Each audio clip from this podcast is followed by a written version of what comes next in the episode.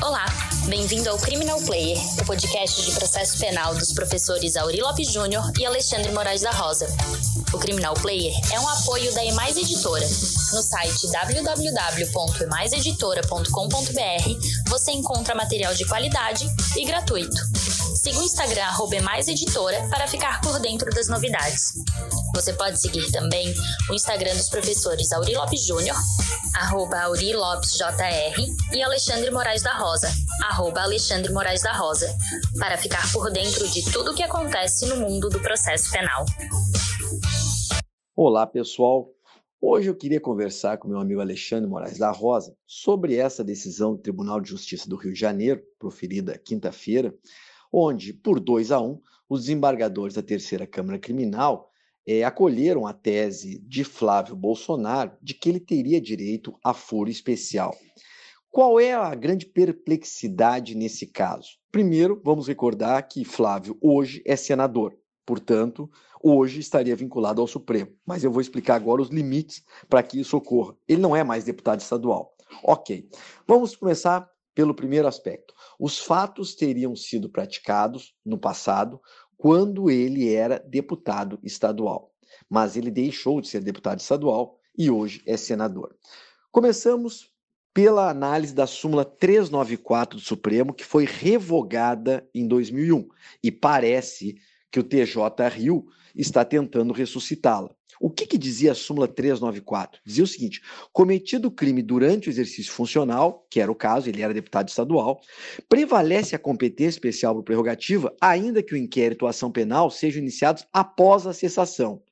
Bom, ele já não é mais deputado. Se essa súmula estivesse vigendo, seria um caso de aplicá-la e aí se justificava. Se justificaria a decisão do TJ Rio. Mas essa súmula foi revogada pelo Supremo Tribunal Federal em 2001.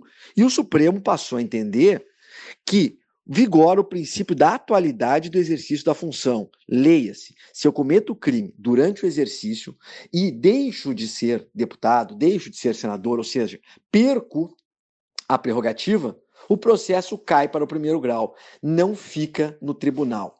Primeiro ponto. Segundo ponto. Na ação penal 937 de 2018, o plenário do Supremo Tribunal Federal fixou outro entendimento, ou melhor, circunscreveu melhor o entendimento sobre a prerrogativa da seguinte maneira: é, a prerrogativa de foro dos deputados federais e senadores somente se aplica, portanto, aos crimes cometidos durante o exercício do cargo. Primeiro aspecto, tem que ser durante o exercício do cargo. Segundo, tem que ter relação com o exercício do cargo, ou seja, tem que ser propter officium.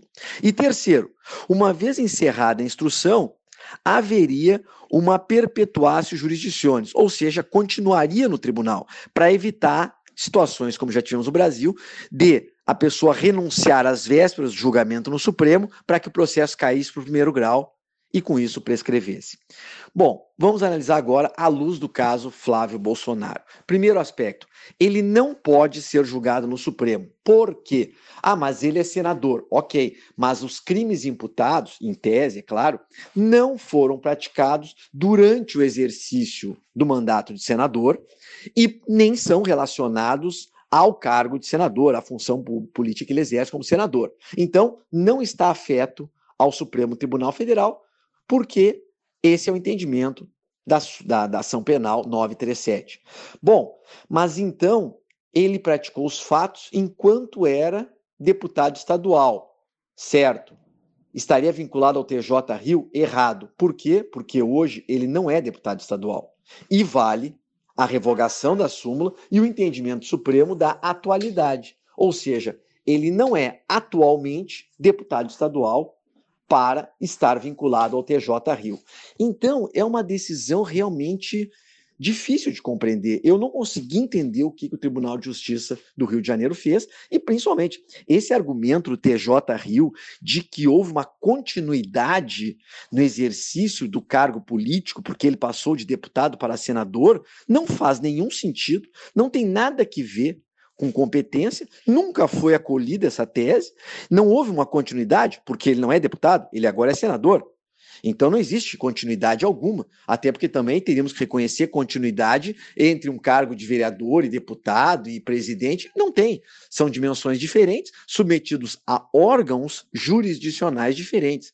Então, ou Flávio seria julgado no Supremo, mas aí o crime teria que ter sido praticado agora, enquanto senador, em razão do, do exercício do cargo, ou ele tem que ser julgado em primeiro grau, jamais no TJ Rio. E para finalizar uh, a incongruência total da decisão, se ela estivesse correta, se estivesse, mas não está, se estivesse correta, nós estaríamos diante de um juiz de primeiro grau que seria absolutamente incompetente, e isso é, é competência e razão da matéria, é absoluta, e deveríamos então anular todos os atos praticados pelo juiz de primeiro grau, porque afinal a pessoa teria prerrogativa de função. O que, que o TJ Rio faz? Reconhece a prerrogativa, mas não reconhece os efeitos, então, da prerrogativa, no sentido de anular os atos praticados por um juiz absolutamente incompetente. Então, é um monstro de duas cabeças, é uma miscelânea e uma mistureba de conceitos e de entendimentos já superados, com outros que nunca foram acolhidos, para chegar numa conclusão que é incompreensível. Eu não sei o que você pensa sobre isso, Alexandre. Manda abraço aí, abraço. Aurida, a vontade de falar, adoto como razão do, do parecer o voto do, do jurista Auri Lopes Júnior, mas como também nós já escrevemos, adotar a famosa fundamentação per relacione pressupõe colocar alguma coisa de si próprio. E a questão é muito simples. Um deputado estadual será julgado pelos tribunais de justiça dos tribunais respectivos, salvo se for verba federal, que aí é o Tribunal Regional Federal respectivo, e por força de qual situação? Crime vinculado à função. Então, ele, ele tem dois requisitos. Ele, ele precisa cumprir um teste para que ele possa ser julgado pelo tribunal. Primeiro, que ele esteja no exercício do mandato de deputado estadual. Se ele deixou de estar porque ele renunciou, porque ele virou senador, porque ele virou governador, porque ele virou o que for, ele perde essa situação. O fato dele ter assumido outra função pública não dá continuidade, não tem elástico, não tem, não tem nenhuma possibilidade de suprir essa com requisito objetivo. Tribunal só julga deputado estadual que tomou posse desde, desde a diplomação, aliás, até quando o fim do mandato. Fora dessas hipóteses, não há nenhuma previsão legal. E o forçamento, no sentido que, ele, que no caso específico teria do Rio de Janeiro teria continuado no mandato eletivo, já foi superado pelo Supremo Tribunal Federal em, em muitos casos, inclusive na hipótese do senador Aécio Neves. Aqui, nossa consideração é muito mais do ponto de vista normativo, sem privilegiar quem quer que seja, nossa ideia é uma aderência, uma conformidade com o direito. Não há fundamento, como professor de direito, sustentar os votos que foram proferidos. E como você bem disse no final, a, se, se o juiz é incompetente, é incompetente para tudo, não dá para ter rachadinha na nulidade.